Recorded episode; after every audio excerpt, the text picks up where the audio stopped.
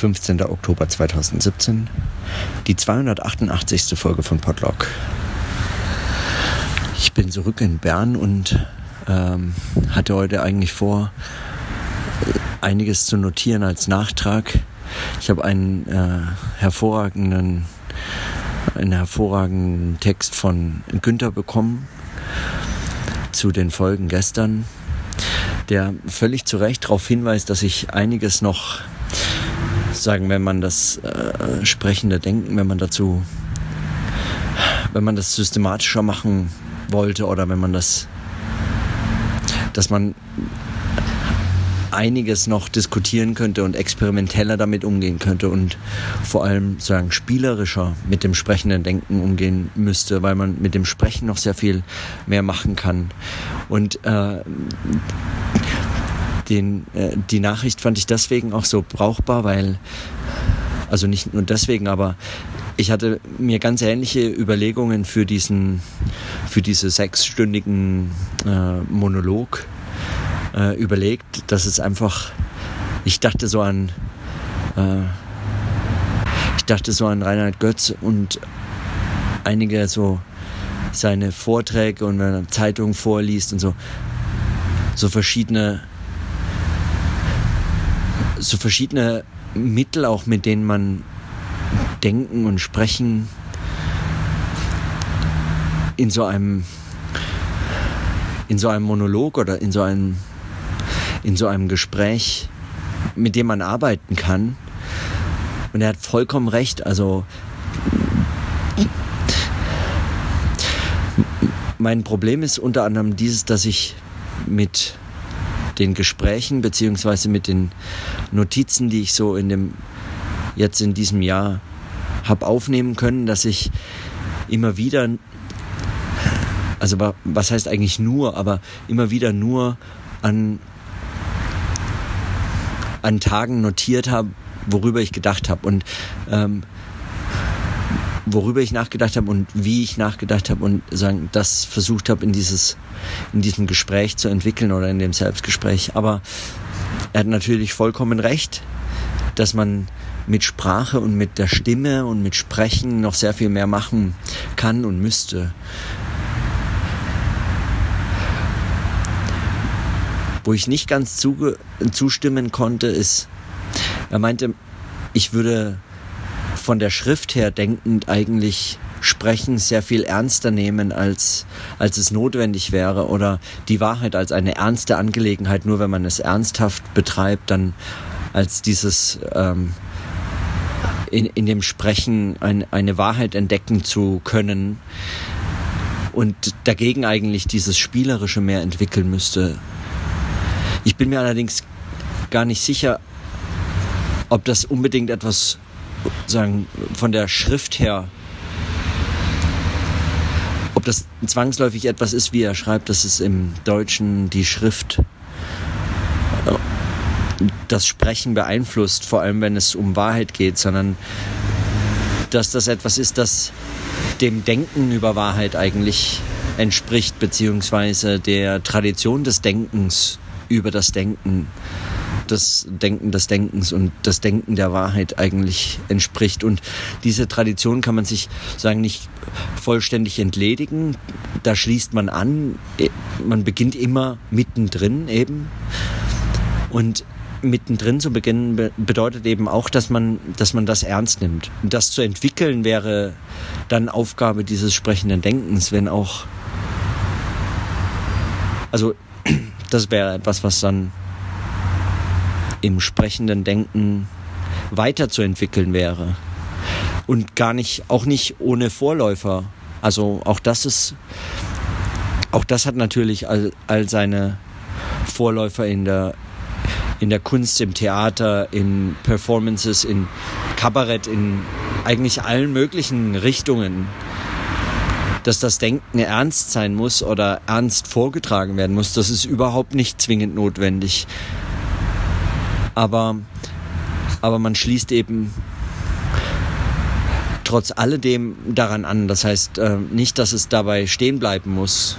Und da, da stimme ich ihm völlig zu. Ich bin ihm deswegen auch sehr dankbar für diesen Hinweis, also für diese, für diese Überlegungen.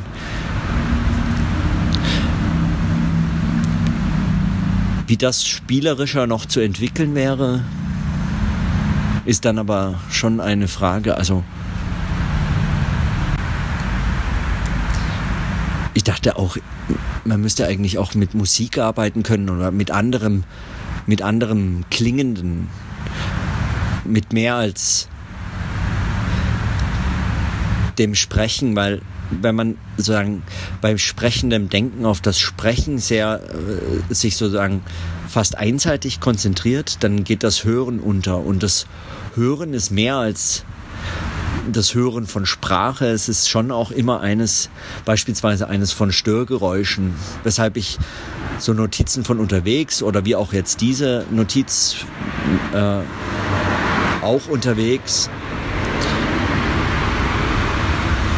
warum ich die, warum ich die mag, obwohl sie für mich dann hinterher bei der Nachbearbeitung des Audiosignals für oder dieser Audioaufnahme für bis ich es dann letztendlich hochladen kann, schwerer machen für mich, deswegen trotzdem von Bedeutung sein sind, weil sie, weil sie eben das ernst nehmen, was, was andernfalls was andernfalls auch ausgeblendet werden kann oder, oder was andernfalls äh, fast im Unhörbaren verschwindet und solche Störgeräusche und überhaupt, ich meine, das sagt Stefan ja eh die ganze Zeit, aber ich bin mir nicht sicher, aus welchen Gründen oder ich weiß nicht immer, ob ich das so richtig verstanden habe.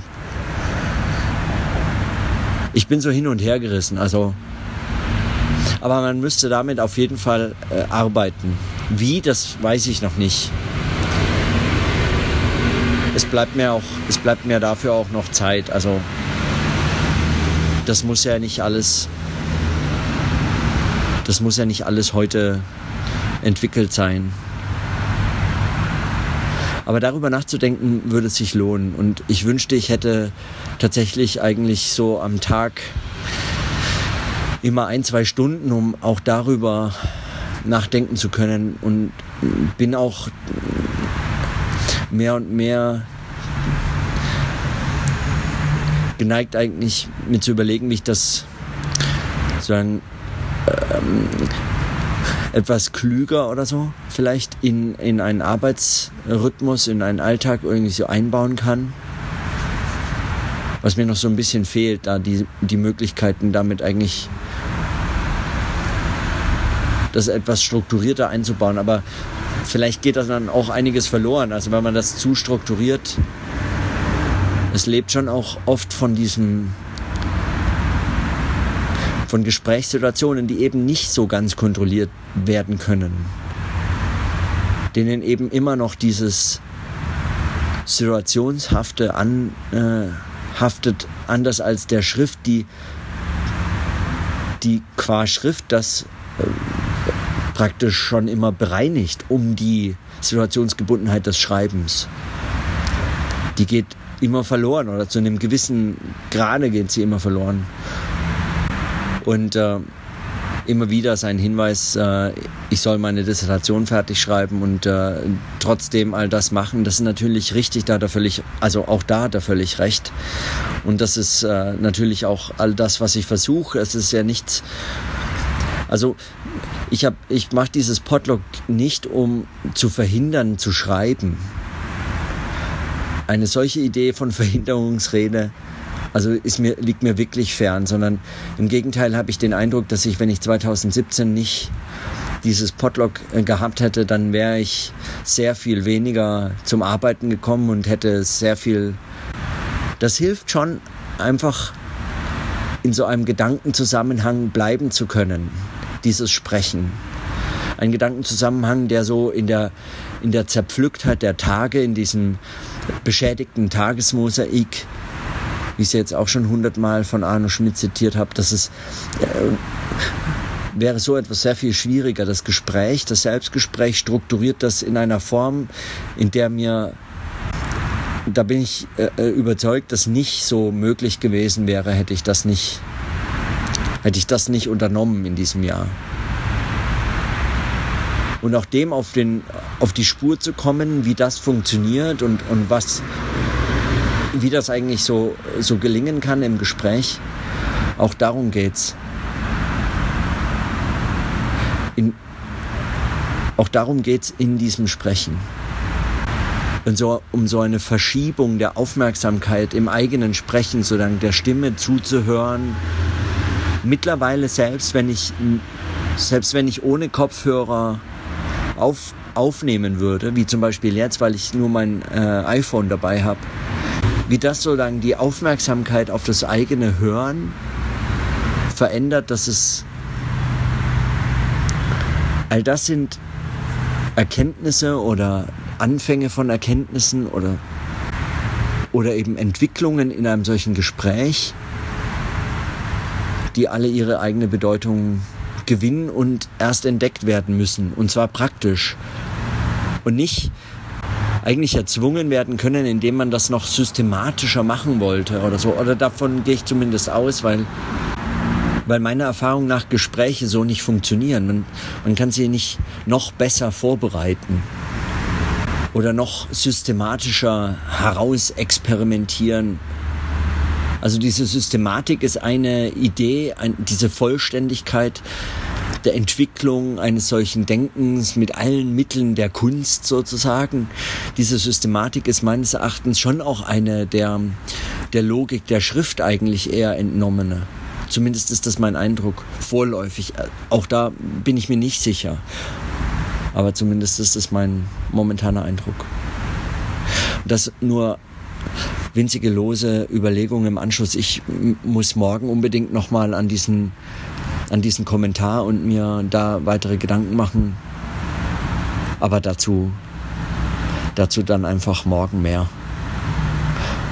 Und äh, in diesem Sinne, dann bis morgen.